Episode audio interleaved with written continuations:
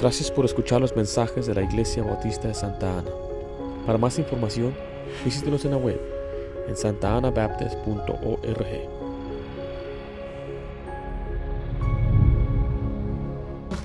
El pasaje o la parte del pasaje en la cual nos vamos a enfocar está ahí en el versículo 31. Dice, dijo entonces Jesús a los discípulos que habían creído en él, si vosotros permaneciereis en mi palabra, dice ahí, seréis verdaderamente mis discípulos. El título de este mensaje es El discípulo de Cristo, el discípulo de Cristo. La palabra discípulo aparece muchas veces en la Biblia, aparece en la palabra discípulos también, en plural o, en grupo. Hay palabras que no están en, en, la Biblia, la cual a veces usamos como discipulado. Ahora, discipulado no está en el lenguaje original o, el castellano, algunos diccionarios más antiguos. Ahí aparecen los diccionarios modernos, simplemente quiere decir eh, eh, eh, el uno que está discipulando o, o el discipulador. Eh, pero muchas veces la, gente dice, pues no está la palabra discipulado ahí, no debemos nosotros enfocar en el discipulado. Pero hay cosas que tampoco están en la Biblia, como guardería no está en la Biblia, o ruta de autobús, o escuelas cristianas, y muchos de todos modos lo tienen. Pero la, enseñada, la enseñanza de, de discípulos, o hacer discípulos, o enseñar al discípulo, sí está ahí. Ahora, la palabra discípulo simplemente quiere decir un aprendiz o un alumno. Es una persona que se está esforzando para aprender. Cuando hablamos de discipular o discipulado, enseñar a un discípulo, estamos hablando de empujarlo, eh, de animarle a que él aprenda. Y esa enseñanza es bíblica. Porque hay quienes dicen que un discípulo verdadero es solamente aquel que ha creído en Cristo y, y, que si es una conversión genuina o verdadera, entonces él va a querer ser discipulado. Pero eso no es tampoco lo que la Biblia enseña. Es más, Pablo dice muchas veces que él se ha esforzado para formar a Cristo en las personas. También dice que él como una nodriza trató de ayudarle a los, a los creyentes a que ellos aprendieran y crecieran. Entonces, el trabajo de un pastor es precisamente es ayudar a hacer una formación espiritual. Pero mira, aquí vemos en este pasaje la importancia de ser un verdadero discípulo de Cristo. Vaya conmigo a Lucas y vamos a ver ahí a dos personas, Lucas 10, 41. Vamos a ver dos tipos de personas o dos tipos de discípulos en la Biblia en este pasaje. Había un hombre llamado Lázaro, el cual tenía dos hermanas, Marta y María, y estas nos demuestran los, la, uh, los dos tipos de discípulos que hay. Cuando invitaron a Jesús a sus hogares, Marta estaba bien apresurada en servirle y servirle, mientras que Marta estaba sentada a sus pies. Y vea lo que Jesucristo dijo. Versículo 40 pues dice primeramente, Marta se preocupaba con muchos quehaceres y acercándose dijo, Señor, ¿no te da cuidado de que mi hermana me deje servir sola? Dile pues que me ayude. Respondió Jesús, le dijo, Marta, Marta, afanada y turbada, afanada y turbada estás con muchas cosas, pero solo una cosa es necesaria, y María ha escogido la buena parte, la cual no será quitada. Aquí vemos entonces la importancia de pasar tiempo con Dios, porque mira, muchas personas están sirviendo, están haciendo algo, están activando y es algo muy importante. No quiero disminuir en este momento la importancia del servicio, la importancia de, de, ganar almas, la importancia de hacer algo en la iglesia, ya sea poner sillas, limpiar o enseñar, X cosa. Hay muchas cosas muy importantes que debemos estar haciendo, pero dice claramente que no debemos dejar también la otra, que es estar sentado a los pies de Cristo, estar aprendiendo del Señor Jesucristo. Porque recuerde, discípulo significa un, un aprendiz, uno que está aprendiendo. Vea conmigo lo que dice Mateo 11, 28. Mateo 11, 28. Jesús nos invita aquí a ser sus discípulos en Mateo 11, 28 al 29. Dice, venid a mí todos los que estáis cargados, disculpe, que estáis trabajados y cargados, y yo os haré descansar. Llevad mi yugo sobre vosotros, ¿y qué dice ahí?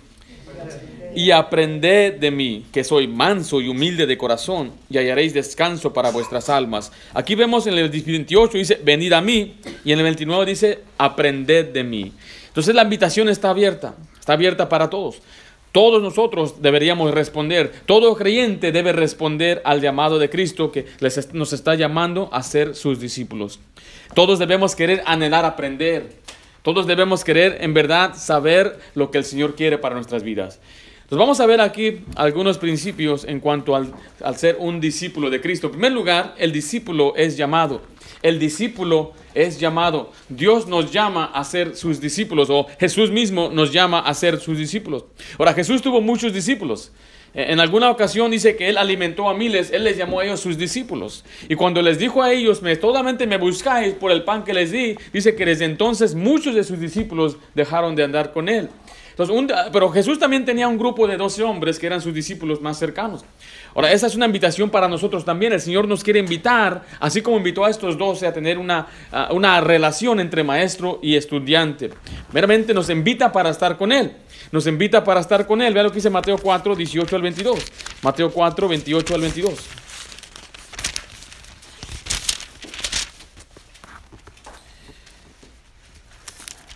Dice el versículo 18. Andando Jesús junto al mar de Galilea, vio a dos hermanos, Simón llamado Pedro y Andrés su hermano, que echaban la red en el mar, porque eran pescadores, y les dijo, venid en pos de mí, y yo os haré pescadores de hombres. Ellos entonces, dejando al instante las redes, le siguieron.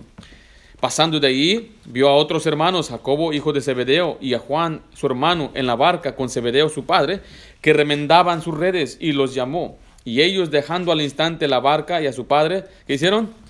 Le siguieron. Entonces vemos ahí que ellos dejaron eh, sus cosas, dejaron sus oficios, dejaron su, aún dice que dejaron a su padre ahí en la barca. Ellos respondieron al llamado de Dios. Y esto lo que significa para un discípulo es que ellos andaban con Jesús observando sus milagros, le andaban ayudando a repartir los panes. Ellos estaban ellos participando del ministerio de Jesucristo porque un día el Señor mismo los iba a enviar a ellos mismos. Ahora, hoy en día nosotros, a nosotros Dios nos manda, nos llama a que seamos sus discípulos de Él. Ahora, no, está, no es un llamado tan drástico que tenemos que dejar nuestras familias, que tenemos que dejar nuestras, nuestros oficios. Simplemente Dios quiere que nosotros pasemos tiempo con Él. Ahora, nosotros no podemos andar con Él físicamente porque el Señor está, en no está aquí en, pre- en presencia pres- física, pero sí está en nosotros espiritualmente. Vea lo que dice Romanos 8, capítulo 9. Romanos 8, 9. Dice de esta manera, si no llega a tiempo se lo voy a leer, simplemente escuche por favor. Dice el versículo 9 de esta manera. Mas vosotros no vivís según la carne, sino según el Espíritu, si es que el Espíritu de Dios mora en vosotros. Y si alguno no tiene el Espíritu de Cristo, no es de él. Y el 11 dice, y si el Espíritu de aquel que levantó de los muertos a Jesús mora en vosotros, el que levantó de los muertos a Cristo Jesús vivificará también vuestros cuerpos mortales por el Espíritu que mora en vosotros. Entonces ahora el Señor mora en nosotros. O sea, así es como podemos pasar tiempo con Él porque Él mismo mora en nosotros. Y podemos pasar tiempo con Él por, por su misma palabra. Colosenses 3:16 dice, la palabra de Cristo more en abundantemente, abundancia en vosotros. Entonces para que para estar con Jesucristo el día de hoy, no vamos físicamente tras de un hombre, no vamos físicamente tras Jesucristo, sino que lo hacemos hoy en presencia, en espiritualmente o en la palabra de Dios, para estar con Él. En unos momentos veremos un poquito más acerca de eh, pasar tiempo con el Señor, pero también nos invita para ser como Él, para ser como Él. Lucas 6:40 dice, el discípulo no es superior a su maestro, mas todo el que fuere perfeccionado será como su maestro. Aquí la palabra perfeccionado quiere decir completo, maduro, lo que uno debe ser. Cuando uno pasa tiempo con Cristo, será como Él. Va a ser perfeccionado como Él fue perfecto. Él fue maduro, fue completo en todo el sentido de la palabra. Nosotros jamás llegaremos a ser pe- perfectos de esa manera, pero podemos ser a su semejanza, igual a Él, en su personalidad, en sus atributos que Él nos mostró de amor, paciencia, gozo y paz. Dice la Biblia, por los cuales no hay ley. Pero la manera que lo hacemos es al estar con Él, al pasar tiempo con Jesucristo. Nuestra meta no es querer ser como un hombre, no debe ser nuestra meta ser como el pastor, no debe ser nuestra meta ser como algún hombre espiritual un líder espiritual. Nuestra meta debe ser ser como Jesucristo. Él es la, persona a quien usted y yo debemos poner nuestros ojos, poner la mira en Jesucristo, no en una persona. Es un problema entonces aquí cuando nosotros ponemos nuestra mira en los, otra persona. Porque qué tal si aquella persona algún día falla o le va a faltar a usted o le va a ofender a usted o, o usted se va a dar cuenta de algo que en verdad eh, usted no sabía que él era o hacía. Un muchacho vino a nuestra iglesia hace años y, y pues uno se conoce más y de- fuera de la iglesia, usted sabe, ¿verdad? Aquí en la iglesia todos nos portamos bien. Todos nos vestimos bien, todos, todos sonrimos, venimos, ¿cómo está? Dios le bendiga, bendecido, ¿verdad? Pero ya cuando uno sale afuera a trabajar con una persona, o cuando sale afuera a convivir con una persona, es cuando en verdad conocemos a las personas. Y bueno, nuestra iglesia tuvo un campamento familiar donde invitamos a las familias a que asistan y estemos ahí. En un campamento familiar también se puede dar cuenta más lo que es una persona. Se puede oír cuando a veces están peleando una parejita, una esposa y esposo están peleando y usted dijo, ay, yo no sabía que tenían problema. O puede ser que un hijo se porte mal y ahí se lo están ajusticiando públicamente, ¿eh? o, o, detrás de las paredes gruesas de la, de, la, de la campaña, de la casa de campaña, ¿verdad? Eso le pasó a un muchacho ahí que su papá lo reprendió y ta, ta, soy yo. O puede ser que como una persona vestía aquí y no viste allá, o como una persona hablaba aquí y no vestía, hablaba allá, y el muchacho estaba bien desanimado. Yo pensé que el cristianismo era diferente. Yo pensé que las personas eran diferentes, pero ahora veo pues que no es como las cosas parecen. Y el mejor consejo que se le puede dar a este muchacho, a todo cristiano, es, pon tus ojos en Jesucristo. Mira, mira al Señor Jesucristo. Obviamente yo creo que debemos ser ejemplos, somos la luz del mundo y por, muchas veces por nuestra culpa la gente se aleja de Dios. ¿Y sabe por qué es? Porque no estamos pasando tiempo con Jesucristo. No estamos pasando tiempo en la palabra de Dios, no estamos nosotros eh, permaneciendo en su palabra, no estamos nosotros leyendo, estudiando, meditando en ella para ser como Él. Entonces cuando la gente nos ve, no ve a Cristo en nosotros. ¿A quién ve? Ve a quienes estamos imitando, tal vez ve al mismo diablo. Nuestra manera de comportarnos. Y dice, no que tú eras cristiano. No que usted era cristiano. ¿Y por qué dice esas groserías? No que usted era cristiano. ¿Y por qué anda usted con estafas? ¿Sabe por qué? Porque no pasamos tiempo con Jesucristo. Podemos ser cristianos de apariencia, podemos ser cristianos aún en nuestro lenguaje, sabemos las palabras que usar, pero en verdad nuestra práctica es determinada por lo que nosotros conocemos bíblicamente y lo ponemos en obra. Si permanecemos en su palabra, seremos verdaderamente sus discípulos. Hay muchos que dicen ser discípulos de Cristo, pero con sus mismas obras la gente dice, dice, este no parece cristiano, no parece un creyente. Y es algo muy triste que no suceda entre nosotros en el trabajo, que la gente se dé cuenta que nosotros no nos comportamos como Jesucristo se comportaba. Mire, la gente sabe. La gente sabe que un cristiano no debe andar haciendo ciertas cosas. Ellos saben. Ellos saben que un cristiano no debe decir groserías. Aquí hay, niños o jovencitos aquí que con un muchacho, muchacho en la escuela dice malas palabras y usted le responde con una grosería. Un cristiano no responde así. Me dijo una persona, tú sí, pero yo no. O sea, tú sí, usted sí debe portarse bien. Yo no, yo no soy cristiano. Y ellos hasta se ríen y se burlan. Nosotros debemos aprender a ser como Él, ser como nuestro Salvador. Vea lo que dice Mateo 26, 33. Jesucristo cuando estaba siendo acusado y Pedro estaba afuera, vea lo que dice Mateo 26, la gente lo reconoció pero no, lo reconoció por su, por su rostro, no lo reconocieron, o sea, no era como que lo conocían persona, personalmente, pero lo que dice, un poco después, acercándose los que por ahí estaban, dijeron a Pedro, verdaderamente también tú eres de ellos, porque aún tu manera de hablar te descubre. ¿Tu manera de qué? De hablar. Dice, tú usted andaba con Jesús. Usted, ¿verdad? ¿Cómo se llama usted? Ah, Pedro, usted, Pedro, andaba con Jesús. No, no, no, no. ¿Cómo sabe? ¿Por qué me dice eso? Porque su manera de hablar, Pedro, se te descubre. Ese me preguntaron a mí cuando estaba mi último año en la prepa, en la high school. Me dijeron, ¿tú eres cristiano? Me dijo. ¿Cómo sabía? Ah, no tenía una foto, no tenía una, ID, una identificación que decía cristiano. ¿Cómo sabéis? Me dice, la manera que hablas por mi manera de hablar. Bueno, si nosotros enseñamos a nuestros hijos, los educamos en la forma de hablar, que hablen de una manera apropiada, sin malas palabras, sin groserías, sin majaderías, como dicen, o palabras vulgares, eh, eh, eh, nos van a, se, va, se va a notar. Esto es diferente. ¿Cómo responden los niños a los adultos? Cuando le dicen quieren, debe responder mande a todos los adultos. Mande hermano, mande hermana, mande mamá, mande papá. ¿Qué? No, tiene que aprender a respetar a sus mayores niños, ¿verdad que sí? Y siempre decirles de usted. Buenas tardes, ¿cómo está usted? ¿De quién es, de quién es esa torta? Pues es tuya. No, no, no, es de usted. ¿No ve? Se la regalo. Y a veces nuestras palabras, niños, nos van a descubrir, los niños, los niños van a saber en la escuela si tú eres un creyente. Si ellos usan palabras, tú no las uses. Si usan malas palabras, tú no andes eh, copiando, imitando lo que ellos hablan. Yo les había dicho que creciendo usaban la palabra mucho, lo que era necio en inglés, la palabra fool, usaban necio, necio. Esa es la palabra más común. Hoy dicen groserías, malas palabras, y cuando un muchacho se le sale, ¡ay, se me salió! ¿Sabe por qué se le salió en ese instante? Porque de la abundancia del corazón habla la boca, dice la Biblia. Ya estaba en el corazón. Nada de lo que sale por la boca sale nada más así, es que ya está aquí adentro. Por eso tenemos que tener mucho cuidado, niños, especialmente muchachos, cómo hablamos, porque nos descubre nuestro lenguaje para ser como Jesucristo. Nuestra meta es ser como el Señor Jesucristo, ser conforme a su imagen. Vea lo que dice Colosenses 3, 9 al 10.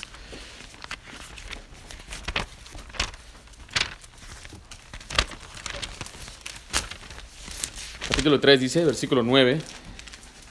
Aquí da una lista de cosas que debemos evitar. No mintáis los unos a los otros, habiendo despojados del viejo hombre con sus hechos y revestido del nuevo, el cual conforme dice a la imagen del que lo creó, se va renovando hasta el conocimiento pleno. Dice donde no hay griego ni judío, circunciso ni circuncisión, bárbaro ni escita, siervo ni libre, sino que Cristo es el todo y en todos. Vestíos pues como escogidos de Dios, santos y amados de entrañables misericordia, de benignidad, de humildad, de mansedumbre, de fe y paciencia, soportándonos unos a otros y perdonándonos unos a otros si alguno tuviera queja contra otro, de la manera que Cristo os perdonó, así también hacedlo vosotros. Ahí en el 10 vimos, dice que nos vemos eh, eh, eh, de conforme a la imagen del que nos creó, es la imagen misma de Cristo. Romanos 8, 29 dice, porque a los que antes conoció, también los predestinó para que fuesen hechos conformes a la imagen de su Hijo, para que Él sea el primogénito de muchos hermanos. No, Dios nos ha predestinado a ser conforme a la imagen de Dios. Este pasaje en Romanos 8 muchas veces muy mal interpretado, que Dios nos predestinó a ser salvo, pero dice aquí que nos predestinó a ser conforme a la imagen de Jesucristo. Muy diferente. Cuando una persona reconoce a Cristo como su Salvador y es salvo o es salva, entonces Dios dice, ahora tú estás predestinado, tienes un destino a ser conforme como Jesucristo. Tu trabajo, su trabajo suyo es ser como el Señor Jesucristo, ser conforme a su imagen. Y aquí en Colosenses vimos ahí claramente que debemos tener todas esas cosas, soportando unos a otros, misericordiosos, benignos, humildes, mansos. Y también dice que debemos perdonarnos. Una marca de un discípulo es que es perdonador, especialmente en nuestros hogares. Cuando un esposo y una esposa no se perdonan, ahí falta algún, alguna madurez para ser como, conforme a la imagen. Dice la Biblia que debemos perdonar como Cristo nos perdonó. O sea que la manera que Cristo perdona es que Él nos, dice la Biblia que Él no más se acuerda de sus pecados, nuestros pecados. Muchas veces nos podemos recordar, ¿verdad? Lo que hicieron, lo que nos hicieron. Sí te perdono, pero no me olvido. Sí te perdono, pero todavía lo tengo aquí en mi corazoncito y me duele mucho lo que usted me hizo. No, tenemos que perdonar como el Señor perdonó. Y a veces nos toca a veces, especialmente si usted, muchacho, tiene alguna mamá cuando se desespera, tiene que ser paciente con la mamá, porque a veces le va a volver, pero mamá ya te pedí perdón. Yo, no, mamás, no debemos volver a repetir lo mismo a nuestros hijos. Algo que hizo hace tres años, cuatro años, si ya los perdonamos en verdad, ya no tenemos que decírselo otra vez. Podemos decirle, todavía no confío en ti, hijo, la verdad, sí te perdoné, pero falta un poco de confianza. Pero a veces hay esposas que dicen, ¿verdad? Después de 3, 4, 5 años, si te acuerdas lo que me dijiste, ¿te acuerdas lo que dijiste de mi suegra, de tu mamá, de mi mamá, disculpe? A veces nosotros, ah, es que le digo a ustedes, hermanos, que, que nos, obviamente aquí vemos dos yernos buenos, pero ah, bueno, no sé si, pero hermano lo conozco, y pero mira, a veces cuando alguien se enoja para hacer enojar a su esposa, luego le quiere tirar a la suegra, o a sus papás, a la familia.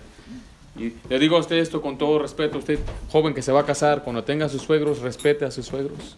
Los suegros son como padres para usted, porque son papás de su mamá, de su esposa, disculpe, son padres de su esposa y, y para su esposa son muy importantes y de la manera que la esposa honra a sus padres, usted debe honrarlos también a ellos. Es algo que eh, en nuestra raza hispana no, no se acepta especialmente. Especialmente cuando hay suegros, no miran al, al yerno que se lleva a su hija como un hijo. ¿Ese mi hijo? No, hombre, se está llevando a mi hija. Hay una falta de relación entre las familias. Cuando yo le, eh, tal vez es porque ya te- yo soy segunda generación de creyente que creció en los caminos de Dios y yo pasé por esa situación donde tuve que yo pedirle permiso a mi suegro para poder tener una amistad con la que ahora es mi esposa y después tuve que pedirle permiso a mi suegro para que ella pudiera ser mi esposa y él mismo me la entregó, me la dio a mí. Pues yo entendí todo ese proceso que, suced- que pasamos y ahora cuando yo tengo a mis hijas yo veo lo mismo. Aquel muchacho que, se la, que, que quiere estar, que quiere casarse o que quiere conocer a mi hija, lo, lo tengo que tratar bien. Mi suegro me trató bien. Eh, nunca me, me maltrató, nunca me, me, humilló y nunca me hizo quedar mal en frente de mi esposa. Y hasta la fecha, nunca él ha metido la cuchara en algo, no, no hay necesidad, no le ha dado razón. Pero aún así, ni mi suegro ni mi suegra eh, me han dicho no hagas eso, no hagas aquello, ¿por qué haces eso? No le han metido cosas malas a mi esposa que le están llamando y ¿cómo te trata? ¿Y cómo te.? He tenido buenos suegros. Y eh, también han, sido, han mostrado mucho gran amor a mis hijas. Ellos les han traído regalos en sus cumpleaños, se acuerdan de ellos en sus cumpleaños, de Navidad les traen regalos. En verdad han mostrado un amor hacia mi familia. Entonces yo soy bendecido en ese aspecto. Pero yo sé que a veces en el mundo allá afuera que no conocen del Señor Jesucristo, podrá haber ahí una suegrecita siempre anda ahí pique y pique. ¿ah? Y anda ahí metiéndola. Ahora, supongamos que sucede dentro del cristianismo, también tenemos que darle respeto a la. Suegrita, gracias por te amo, pero por eso estamos muy lejos pues, de suegra. Así que hay muchas bromas de las suegras. Había un hermano que decía, mi suegra es un tesoro. Es lo que él dijo, yo no lo digo, él lo dijo. ¿eh? Mi suegra es un tesoro y yo decía, wow, qué tremendo. Es un tesoro que merece estar hasta el profundo del mar con un barco encima. decía. Pero eso es broma o allá afuera, pero aquí en, en lo que es el cristianismo, debemos amarnos unos a otros, soportarnos unos a otros, especialmente nuestros hermanos. Vimos, tienes una hermanita que anda agarrando tus cosas siempre. Siempre anda ahí comiendo tus chips, que ser soportar unos a otros. Ahora, si usted es uno de esos, esos, esos hermanitos o hermanitas que les gusta ahorrar sus papitas para después, al rato te van a pedir tus hermanitos, tú sabes eso. Mejor cómetelos en ese momento cuando todos están parejos. ¿eh? Porque después ahí están y se desaparecieron, ya dice la Biblia, soportaos unos a otros. sé que estoy hablando bastante a niños, ¿eh? pero mire, es que es muy importante. Cuando tienes hermanito el mayor, tú eres la mayor, tú eres el ejemplo, la mayor, el mayor, él es, él es el ejemplo al siguiente. ¿Quieren ese ejemplo de Lidia, de Naomi y de Hannah? Lidia es ejemplo de, me nombro los nombres, de Naomi y de Hannah. Naomi es ejemplo de Hannah y Hannah va a ser ejemplo de la que sigue, así, vamos, así, así debe ser. Le digo a ellas, tú eres el ejemplo, tú eres la mayor. Ellas están viendo lo que tú haces, cómo te portas, eh, cómo reaccionas, porque van a aprender tus costumbres. Y tienes que aprender que es una bendición ser la hermana mayor, porque eh, Dios te da la bendición de ser influencia a ellas, ayudarles. Mi, hermana, mi esposa nos dice que su hermana mayor fue de gran ayuda y influencia a ella. También yo puedo decir lo mismo. Mi hermano fue un buen ejemplo para mí.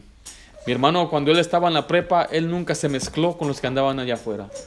Mi hermano mayor, eh, cuando andaban, lo invitaban a hacer cosas que no, él se paraba firme y decía, yo jamás haré tal cosa y, y hasta me daba vergüenza, ah, este aleluya. Yo mismo decía eso mi hermano. Pero este, este hermano se paró firme y eso fue un ejemplo para mí. Mi hermano fue ejemplo porque él pagó su colegiatura solito, nadie le ayudó, él se pudo eh, pagar todo el trabajo, trabajador, ahorrador y, y- y responsable eh, en, en ese aspecto. Entonces yo, soy, yo veo los- el buen ejemplo que siempre se da hacia mi hermano. Me decían, ¿por qué no eres como tu hermano? Me decían las otras personas. Pero cuando ya fui grande le decían a él, ¿por qué no eres como tu hermano? Decían, ¿por qué no te casas como él? Ay, ¿Por qué no tienes hijos? Eso vino después. Pero mire, es una importancia que cuando nosotros pasamos tiempo con Jesucristo, vamos a ser como Él. Imagínense todo lo que Cristo tuvo que soportar. Soportando a Pedro, que era muy hablador. Soportando a los hijos, dice, de trueno, que andaban ellos mostrando eh, rencor y odio hacia gente que lo rechazó. Vea cómo Jesucristo soportó a la incredulidad de la gente donde iba. Dice, ¿hasta cuándo los voy a soportar? Decía el Señor. Pero Él nos enseña claramente que debemos ser como Él, especialmente dentro de nuestro hogar nos invita a ser como Él, nos invita también a negarnos a nosotros mismos. Y este es el aspecto del discípulo que muchos a veces fallamos o no queremos aceptar. Pero vea lo que dice Mateo 6:33. Él nos, nos dice que debemos negar las cosas materiales y ponerlo a Él primero. Ahora, no hay nada en contra de las cosas materiales con tal de que no permitamos que se enseñoreen de nosotros. Alguien dijo esto una vez, el dinero es un buen siervo, pero es un mal señor. Porque hay quienes utilizan el dinero para cosas buenas y el dinero no los controla, no los domina. Cuando hablamos de dinero estamos hablando de querer tener posesiones y, a causa de ellas entonces vendemos nuestras convicciones o vendemos nuestro, nuestros valores y, se refleja nuestro tiempo, se refleja en, lo, que más, en donde invertimos después nuestro dinero también. Ve lo que dice Juan 6:33. Mas buscad primeramente el reino de Dios y justicia y todas estas cosas, ¿qué dice ahí? Dice, pastor, ¿este pasaje es para discípulos? Bueno, este es un, este es un mensaje completo que abarca varios capítulos. Va al capítulo 5, versículo 1 de Mateo. Dice, viendo la multitud, subió al monte y sentados eh, vinieron a él, ¿quiénes? Sus discípulos. Entonces, esta enseñanza que empieza aquí en el capítulo 5 y abarca hasta el capítulo 7, ¿es para quién? ¿Para quiénes? para sus discípulos. Y una de las enseñanzas que él le dio es que los discípulos deben buscar primeramente el reino de Dios antes de buscar las cosas materiales y terrenales. No, y no descarta lo terrenal el Señor Jesucristo. No lo está diciendo que no es importante, pero primero uno debe buscar las cosas espirituales, buscar las cosas de arriba. Dice, poner la mira en las cosas de arriba. Porque mire, hay quienes después, en vez de buscar al Señor, están buscando lo terrenal. Y al buscar lo terrenal, tienen que tomar una decisión. ¿Van a seguir a Dios? ¿Van a servir a lo terrenal? Y, a veces nosotros podemos decir, pero pastor, ¿quién me va a alimentar? ¿Quién va a suplir mis necesidades? Y aquí es donde empieza, entra la práctica de la fe. Tenemos que poner nuestra fe en Dios, que Él es el que va a suplir nuestras necesidades. Pero pastor, si yo hago esto y, trabajo más, y eh, puedo, voy a poder superar. Aquí viene una, esa es una, una enseñanza muy básica para un discípulo. Tenemos que negar lo, lo material y buscar primeramente lo espiritual. Y así después Dios mismo suple nuestras necesidades. Y después Dios mismo nos da abundancia y mucho más de lo que nosotros esperamos y nos imaginábamos. Y recuerde, muchas veces cuando Dios nos da en abundancia es para dar a otros. No es nada más para almacenar. Oh, el Señor tiene algo en contra de aquellos que les gusta ahorrar y ahorrar, ahorrar. Dice que el mismo mojo de la plata y oro que ellos, estaba, que, que, eh, que, ellos están eh, eh, almacenando, dice, es, va a dar juicio contra los ricos, dice la Biblia. Ahora también dice la Biblia que nosotros debemos disfrutar lo que Dios nos da. No debemos ser tampoco tacaños, ¿verdad? Tacaños dicen que es un, uno egoísta, que no quiere gastar nada. No, no, no, no. Hay que ahorrar. Apaga las luces. ¿eh? Apaga las luces. No, al arbolito de Navidad solamente de media hora lo hemos aprendido porque la No, no. Hay que disfrutar un poquito también. Pero que no sea el dinero después nuestro Señor. Pero también tenemos que poner al Señor antes que a otros. Vea lo que dice Mateo 10:37. Mateo 10:37. El que ama a padre o a madre más que a mí, ¿qué dice ahí? No es digno de mí. El que ama a hijo o a hija más que a mí, no es digno de mí. Esta es una, declaración muy fuerte. Eh, si usted lo compara esto con... Uh, eh, Lucas 14, 26. Vaya conmigo Lucas 14, 26. Porque dice, pastor está hablando de ser digno de él, no habla de ser discípulos de Jesucristo. Bueno, vamos a ver un pasaje paralelo en Lucas 14, 26.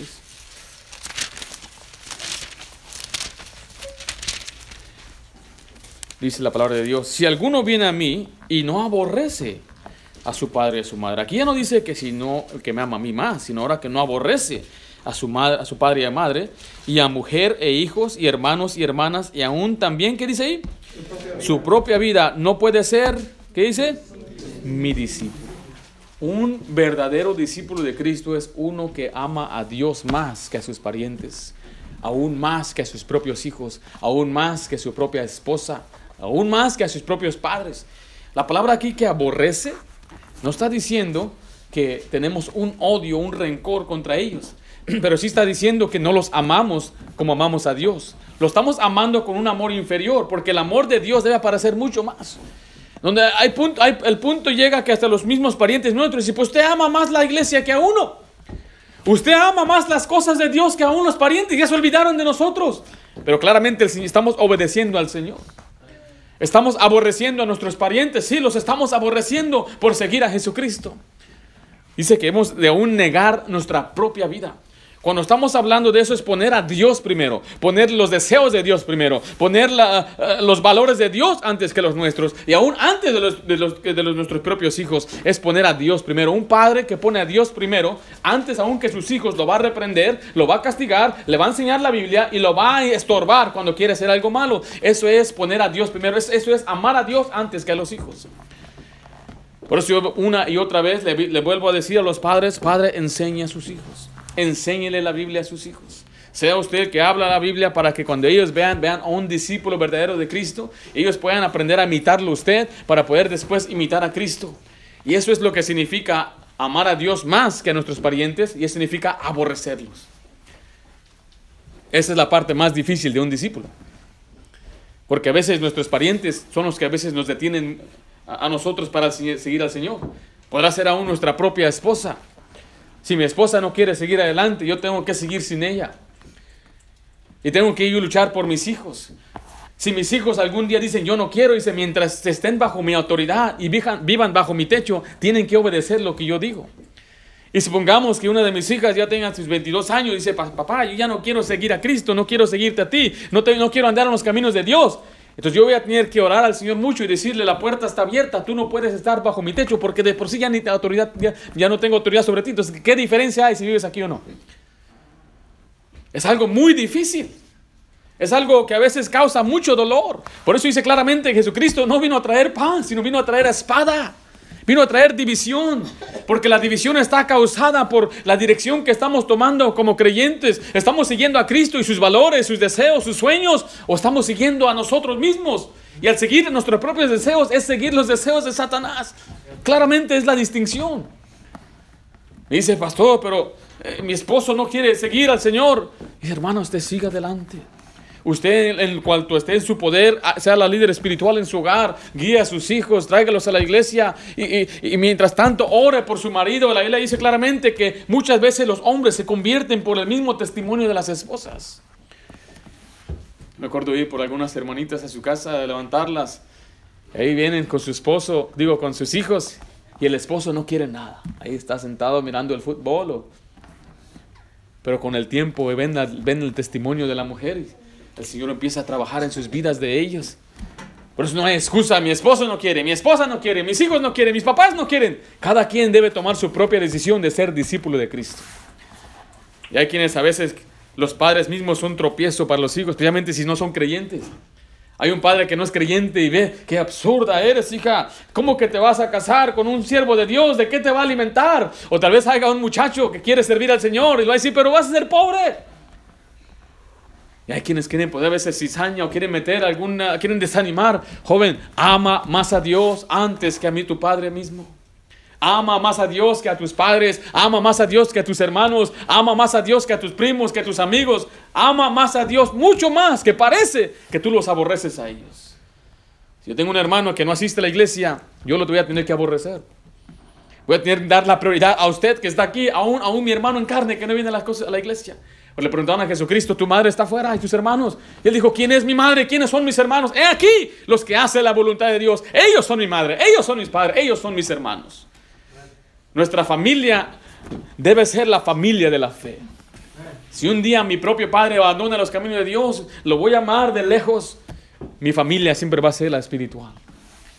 ¿Por qué? Porque así nos manda el Señor. Así dice el Señor. Así lo vimos, ¿verdad, en la Biblia? Y esa es la parte más difícil de ser un discípulo. Por eso muchos pueden decir ser discípulos, pero después siguen con sus mismas costumbres, siguen con sus o, vuelven o regresan a sus viejas vidas. ¿Por qué? Porque no soltaron a quienes debían soltar. A sus familiares, a sus amigos, a sus compañeros. ¿Quiere decir que ya no jamás debes ir con ellos? No, no, no, estamos diciendo eso. No estoy diciendo que ya pone bloque en tu... ¿eh? Bloquealos. No, no, no estamos diciendo eso. Trate usted de ser influencia a ellos. Oh, yo creo que el deseo de cada creyente es que sus parientes sean salvos, que sus amigos lleguen al Señor Jesucristo. Pablo mismo lo dijo, que él tenía un continuo dolor en su corazón por los de su pueblo, porque él quería que ellos fueran salvos. El Señor lo mandó a los gentiles, pero él siempre iba a las sinagogas porque él quería que los de su nación fueran salvos. Y así debe ser para nosotros. Cuando hablamos de, de, amar a Dios y separarnos de ellos, es ya no participar de las enseñanzas o de las fiestas ah, íntimas, de las reuniones íntimas con ellos sino que cuando ellos estén con usted, que usted, ellos se conviertan a usted y no usted a ellos. Y siempre muestre la Biblia lo que el Señor le está enseñando a usted, lo que el Señor le enseñó a la iglesia, para que después ellos puedan ser discípulos. Pero debemos amar a Dios más que a ellos. Debemos amar a Dios más que a nuestros parientes, nuestros padres, nuestros hijos. O no digamos a los nietos, hermanitos. Cuando ya llegan a tener nietos, yo vi mi papá, mis padres, como ellos cambiaron al ver una, carne, una carnecita que, que nació, los nietos. Debemos amar a Dios más que a ellos también. a lo que dice, eh, eh, bueno, en segundo lugar, en primer lugar vimos ahí que el, el, discípulo es llamado. Dios nos llama para estar con Él, para ser como Él, pero también para negar nuestras vidas. Pero un discípulo también es criticado. Un discípulo es criticado. La crítica es muy difícil de aceptar. Pero mira, Jesús, o sea, Jesús a nuestro Señor le fue criticado severamente, lo criticaron mucho. Eh, todo lo que él hacía eh, desagradaba a los fariseos. Cuando él sanaba el sábado, les, se enojaban con él. Les parecía mal que comiera con los pecadores y los publicanos. Y también no les parecía que él mismo se llamó el Hijo de Dios. Pero, pero el Señor mismo nos enseñó que este y yo debemos esperar crítica. La crítica va a venir. Por ser discípulos de Cristo, vamos a ser criticados. Ahora, hay cristianos que nadie los critica. Hay creyentes, ellos conocen a Cristo, aceptaron, nadie los critica. ¿Sabe por qué? Porque viven igual con los que están. viven igual como los de afuera. Entonces no hay una diferencia, no, no los van a criticar. Como aquel muchacho que lo mandaron a trabajar en un verano y estaba, estaban preocupados sus padres. Y decían, papá, voy a ir a trabajar este verano allá, vamos a cortar leña. Y andaban bien preocupados los padres, hijo, me va a dar gente muy fuerte, muy mala allá, te van a tratar así, así, así, por ser cristiano. Ten cuidado, y esto y aquello les, les advirtió, se fueron y oraban por él. Los padres, dijo, ¿cómo le fue a nuestro hijo la mala influencia? ¿Cómo lo van a maltratar? ¿Lo van a, ¿Se van a burlar de él? Cuando regresó le preguntaron, ¿cómo te fue? Me fue muy bien. No te trataron mal, no. No, te, no se burlaron de ti, no. ¿A poco no se dieron cuenta que eras cristiano? No, nunca se dieron cuenta. No les dije. Y así pues nadie se dio cuenta que era creyente y nadie se burló de él. No recuerdo la primera vez que se burlaron de mí en el trabajo. Eh, trabajaba en la construcción. ¿Usted sabe qué, qué, tipo de gente a veces entra en la construcción? ¿vea? Bueno, todo tipo de ambiente, fábrica, restaurantes. Yo trabajé en, un en la construcción. Luego empezaron a llamar el hermanito. El hermanito. Ahí está el hermanito, acá está el hermanito. El hermanito. Se, siempre se van a gritar, le van a burlar. Ve lo que dice Mateo 5, 11 al 12. El Señor dijo que la crítica debe ser como un honor, un emblema de honor. Cuando alguien le critique a usted por ser creyente, no se debe desanimar, no debe usted desalentarse. Mejor eh, eh, alegre, se dice versículo 11, bienaventurados, que es dichosos, gozosos, felices, contentos sois cuando por mi causa os vituperen y os persigan y digan toda clase de mal contra vosotros mintiendo. Gozaos y alegraos porque vuestro galardón es grande en los cielos, porque así persiguieron a los profetas que fueron antes de vosotros. Este pasaje claramente dice que cuando usted lo critican, Dios le está dando galardones en el cielo. Usted va a llegar allá y va a ver un montón de, galardones. ¿Y cómo recibió estos galardones? ¿Qué hizo? Nada, nada más me criticaron. Y me gocé. Dijeron, ahí va, aleluya, M, M. Y pum, están, apareciendo, están apareciendo los galardones en el cielo. Y cuando vayas a la escuela pública, dice, ¡eh, eh, Christian girl, ¡eh, eh, eh! ¡eh! ¡Mama's boy! Y te van, a, se van a burlar de ti. Te van a decir que ahí va la aleluya, ahí va la monjita, la monjita, ahí va la monjita. Tú no te desanimes, tú alégrate, me. Estás creciendo mi galardón en el cielo. Así dice la Biblia ahí, ¿ves ahí? Así lo leímos, ¿verdad? ¿Qué, ¿Qué hicieron por obtener ese galardón? Nada. Solamente recibimos la crítica. Así que yo quiero que la gente me critique. Para que me dé más galardones el Señor. No de vergüenza cuando entra usted a un restaurante y se ve, la, la gente ve una familia diferente. Obviamente cuando entramos nosotros con los cuatro chiquillos, ahí están. Luego veo a los que están trabajando. ¿Cuántos son? Pues cuéntalos, le digo yo. ¿De dónde vienen? Pasamos a la taquería. ¿eh? ¿Dónde vienen tan trajeados? Me decía el, el, que vende los tacos. Esos tacos también están tremendos. ¿Qué pasa, gordo? ¿Qué pasa? ¿Cómo tratan a la gente? ¿eh? Y uno se puede acobardar ahí. ¿Dónde vienen tan trajeados? Mira nada más. Ah, ¿poco van a la iglesia? ¿Sí? Lo hace. Oh. Le hice un tratado y todo. No, no, no. no. Se sumaban. ¿Qué, ¿Qué está pasando en el cielo? Mi galardón está creciendo. Y aquellos que nadie, que nadie lo critica a usted, va a llegar a, ¿no está tu galardón? Pues no tengo galardón, pues yo era el que estaba criticando a veces. No, no, no, no, no se desanime cuando lo critican, cuando hablen de mal, cuando lo persiguen, cuando vengan tras nosotros, porque somos creyentes, porque somos, creemos en la familia y no en el matrimonio entre dos hombres y dos mujeres. No, creemos, creemos nosotros en la familia bíblica, nos van a criticar. Creemos en la santidad de la vida, nos van a criticar. Creemos en la separación y no tomar cerveza, nos van a criticar. Creemos en no fumar cigarro y cuidar el cuerpo de, que es el templo del Espíritu Santo y nos van a criticar. Creemos en la separación del muchacho y muchacha y que se deben casar para poder tocarse y tener relaciones sexuales, nos van a criticar. Por todo nos van a criticar. Este mundo está al revés. A lo bueno le llaman malo. Y no saben discernir lo que es lo bueno y lo malo. Y dicen, ah, mira nada más cómo están ellos. Son esclavos. No tienen libertad. Pero ellos piensan que son libres. Que son libres, pero son esclavos de su vicio y de su maldad y, y de todo el pecado. Son esclavos ellos del pecado. Y dicen que nosotros somos los esclavos. No, no, Cuando le critiquen a usted, no se desanime. El discípulo tiene un galardón por ser criticado, vituperado, perseguido y maltratado. Cuando nos critiquen corporalmente, ya sea como iglesia, o cuando nos critiquen individualmente. Vea lo que dice 2 Timoteo 3:12. Bueno, vaya usted mejor a 1 Pedro, usted yo lo leo ese pasaje, 1 Pedro 4, 1 Pedro 4. Dice, y también todos los que quieren vivir piadosamente en Cristo Jesús padecerán persecución. Y ahí en 1 Pedro 4 dice de esta manera.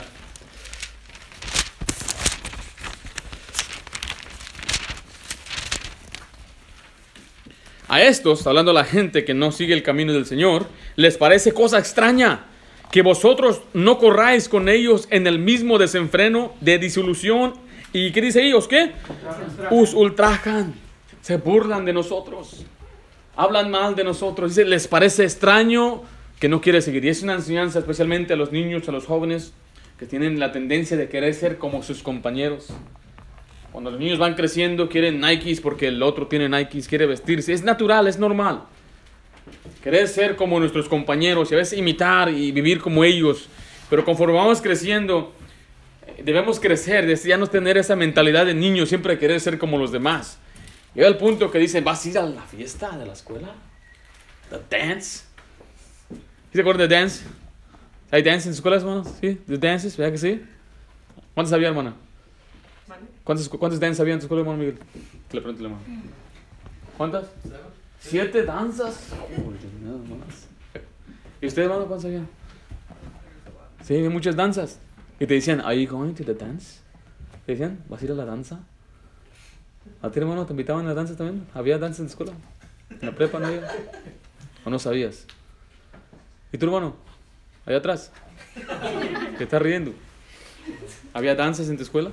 ¿Sí? La primera danza que yo escuché en el año 6, middle school, que es la secundaria, aquí donde yo fui empezó a las 6, 7 y 8, aquí creo que es 7 y 8, pero había empezaba la primera danza, homecoming dance, ¿eh?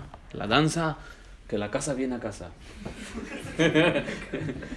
Era una fiesta por ser el primer mes o ya empezó el año escolar. Ya viene ¿Vas a ir a la danza, Ringo? Uh, no. Nah, come on, vamos a la danza. ¿Qué tiene de malo? No, es que yo no voy a, yo no bailo. ¿Cómo? ¿Cómo que no bailas? Y si les pasa algo raro, ¿no quieres ir tú a la danza? ¿Al baile? Va a haber muchas muchachas ahí.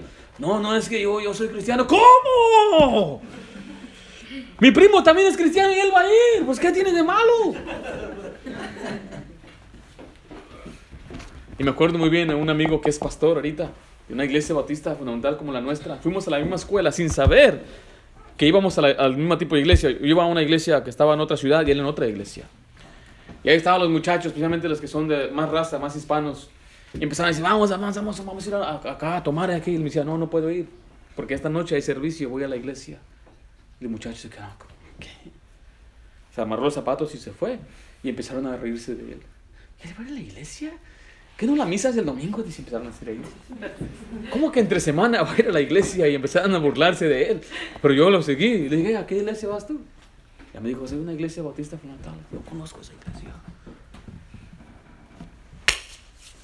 Fuimos amigos de ahí. Hablando ya 20 años después, él es pastor, yo soy pastor. Porque él no iba a la danza. ¿Se burlaban de él? Sí. ¿Se rieron de él? Sí. Y a la gente le parece cosa rara. A nosotros nos debe pasar, parecer cosa rara de lo que ellos hacen. ¿Te gusta tomar eso? Eso te lo estás... Eso me parece raro. ¿Te gusta? Eso, eso nos debe parecer raro, ¿no creen, muchachos? Les gusta poner un, palito y lo queman y sale humo por acá, ¿sí? ¿Qué, qué gran cosa. Pero después se convierten en adictos por la nicotina que tienen y andan ahí con... Un paquete, dos paquetes, tres paquetes al día. Gastan sus qué? Miles de dólares al año, literalmente los queman, ¿no? Están quemando ese dinero. Eso nos debe parecer raro a nosotros. Eso debe ser algo que, what? Come on now. ¿Por qué haces eso? Eso no te hace bien. Nos van a criticar, pero cuando venga la crítica, gócese, esté alegre. Gracias por criticarme. Así va a decir. Están burlando de mí, gracias por burlarte de mí. Necesitaba esa burla. El banco en el cielo estaba medio vacío, pero ahorita tú me llenaste la cuota de este mes. No permita, mira, si hay jovencito aquí, no permita que los de afuera se burlen de ti. No, o sea, no, no permitas que, o sea, no estoy diciendo que los ataques tampoco, pero no, no, no, no permitas que ellos te hagan sentir mal a ti. Solamente tú, jovencito, puedes hacerlo sentir, ah, puedes hacerte que ellos te hagan sentir mal a ti. Nada más entiende, este es un ignorante, no conoce la Biblia, tal vez viene de un hogar divorciado y pues no hay padre en su hogar, hace lo que él quiere, no tiene dirección, pero en verdad lo que él tiene es, tiene envidia de ti. Tiene envidia de tu buen comportamiento, de tu hogar, ah, de tu compostura y de tu visión y dirección. Pero como no sabe cómo reaccionar a todo eso, lo que hace es burlarse. Es lo que hace. Así debe usted pensar. Cuando alguien se burle de usted, diga, ah, pobrecito nada más. Ah, era nomás, si supiera. Se admira de él mismo. Y hay que tener compasión de ellos más que nada. Ahora mira, también el, por último, un discipulado, un discípulo, disculpe, es comisionado. Un discípulo es comisionado. En primer lugar, somos comisionados para aprender. La palabra discípulo significa aprendiz. Y si no está aprendiendo, entonces usted no es un discípulo. Yo no soy discípulo, no somos discípulos. Sin la parte de aprender, no hay discípulo. Vea lo que dice Mateo 4, 36 a 34. Jesucristo le enseñaba a la gente en parábolas, pero a sus discípulos les enseñaba directamente. Dice, con muchas parábolas como esta les hablaba, uh, les hablaba la palabra conforme a lo que podían oír. Y sin parábolas no les hablaba, aunque a sus discípulos en particular les declaraba todo. nosotros tenemos la bendición de que ahora tenemos la Biblia completa y el Señor nos declara todas las cosas. Pero el Señor Jesucristo le hablaba a las demás gente que no eran sus discípulos en parábolas. Y al pasar el tiempo, el Señor los empezó a preparar a ellos para su muerte. Él les hablaba mucho del futuro. Dice Marcos 9, 31 al 32. Lo voy a leer mejor. Eh, porque enseñaba a sus discípulos y les decía, el Hijo de Hombre será entregado en manos de hombres y le matarán. Pero después de muerto resucitará el tercer día. Pero ellos no entendían esta palabra y tenían miedo de preguntarle. Ahora, la Biblia nos enseña claramente que el Señor Jesucristo nos les enseñó a ellos, pero de nuevo, el Señor Jesucristo ya no está aquí con nosotros. Entonces, ¿cómo es que una persona puede aprender hoy? ¿Cómo podemos ser aprendiz de, eh, un aprendiz del Señor Jesucristo si Él mismo no está aquí? Ahora, por eso dice la Biblia que Él mismo nos dio a su Espíritu Santo para enseñarnos todas las cosas. Y a través del Espíritu Santo, Él llama a hombres para ser maestros y pastores. Así dice Efesios 4, 11 al 14. Si va conmigo a Efesios 11, 4 al 14.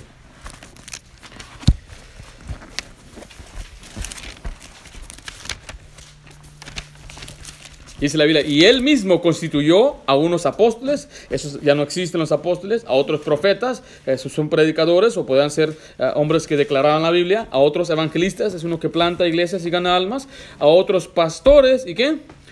Y maestro, a fin de perfeccionar a los santos, la palabra perfeccionar es, es eh, eh, darles, ayudarles a madurar, dice, para la obra del ministerio, para la edificación del cuerpo de Cristo, hasta que todos lleguemos a la unidad de la fe y del conocimiento del Hijo de Dios, a un varón que dice ahí, perfecto o completo, a la medida de la estatura de la plenitud de Cristo, para que ya no seamos, ¿qué dice ahí? Niños fluctuantes llevados por doquier ah, ah, de todo viento de doctrina, por estratagema de hombres que para engañar emplean con astucias las artimañas del error. Entonces, veramente vemos que Dios dio a lo que son los líderes espirituales a un pastor para ayudarle a usted a aprender. Ahora, yo sé que el Espíritu Santo es el que le está enseñando en este momento.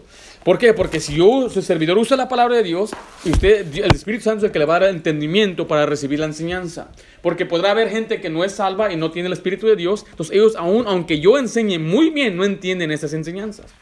Y a veces hay gente que a veces hablamos y ellos tienen sus doctrinas porque tienen una, creen en algunas herejías y falsas doctrinas y aunque le enseña la, doctrina correcta no lo va a entender porque ellos meramente tienen que recibir a Jesucristo para recibir el Espíritu Santo quien les va a dar el entendimiento. Entonces, aunque yo estoy enseñando, el que, el que le enseña en su corazón, el que le da entendimiento a usted es el Espíritu Santo. Pero necesitamos maestros, como dice aquí, para que ya no sean niños. Yo soy maestro y mi esposa somos maestros de nuestras hijas. Queremos que ellas crezcan para que cuando sean mujeres maduras se puedan ellas entonces reproducir igualmente y ahora ellas valerse por sí mismos. Y te tengo un hijo algún día, ah, quiero que mi hijo crezca y sea independiente y responsable y sea la cabeza de su hogar. Pero necesita que alguien le enseñe. Es la misma manera con un cristiano. Para que el cristiano llegue a ser madura, maduro, necesita que alguien le enseñe. Porque Jesucristo ya no está aquí. Porque necesita que alguien le enseñe la Biblia completamente. Por eso dice en 2 Timoteo 2.2, lo que has oído de mí ante muchos testigos, esto encarga a hombres fieles que sean idóneos para enseñar también a otros. Entonces, el trabajo de un servidor, un pastor, es enseñar a uno para que él crezca y después él enseñe a otro. Y así se puede multiplicar y reproducir. Vea lo que dice 1 Corintios 11.1. 1 Corintios 11.1. Pablo dice aquí, sed imitadores de quién? De mí. Pero la siguiente parte dice, así como yo de, de Cristo. Pues vamos a ver, venga para acá por favor, hermano Miguel, rapidito. Supongamos que el hermano Miguel es un nuevo creyente en el Señor. Súbete, hermano Miguel, súbete a la plataforma para que... El hermano Miguel es un nuevo creyente. La meta de él es ser algún día imitador de Cristo, es que estar conforme a la imagen de Cristo. Pero como él no puede ver a Cristo y él no conoce la Biblia, pues yo le voy a enseñar lo que la Biblia dice para que él pueda algún día conocer al Señor Jesucristo, crecer a un punto de ser eh, un, un creyente maduro. Pero por lo tanto, él tiene que ser imitador de mí, como dijo Pablo. Bueno, Miguel, imítame a mí. Haz lo que yo hago. Yo voy a la iglesia constantemente, leo mi Biblia todos los días, enseño a mi familia, oro, ayuno y hago todas esas cosas que son necesarias para crecer, memorizo las escrituras, imítame a mí. Pero él llega al punto que crece y madura, ya no tiene que imitarme a mí, hasta me puedes superar a mí. Y ahora va solamente a imitar a Jesucristo. Y ahora ya vemos dos hombres que ya no estamos eh, siguiendo a otro hombre, ya no estamos imitando a un maestro, ahora estamos imitando al mero maestro, Jesucristo. Ahora nosotros tenemos que agarrar a dos más. Venga, vamos, rapidito. Rapidito. Yo voy a agarrar a este que tiene barba. Son más tremendos los barbudos. ¿Eh? Entonces ahora tienen dos nuevos y tienen que él imitarme a mí de nuevo para que después aprendan a imitar a Cristo. Pero vamos a suponer que este empezó a imitarlo él. Y en vez de imitar a, a, un, a, un, maestro maduro, empieza a imitar a él. Y aprende sus costumbres y sigue los caminos de él. Y cuando él se va, pues ¿qué va a hacer él? También se va. Por eso la importancia es aquí, que cuando uno quiere crecer para ser, un discípulo del Señor, usted puede aprenderlo, aprender a ser servidor de Cristo o un imitador de Cristo al imitar a quienes son como Cristo y no a quienes no son imitadores de Cristo. Tomen asiento, hermanos, gracias. Vea lo que dice Gálatas 4:19.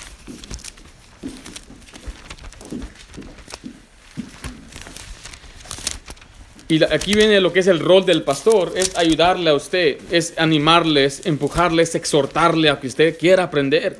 Porque en un final, el discípulo tiene que tomar su decisión, si usted va a querer aprender o no.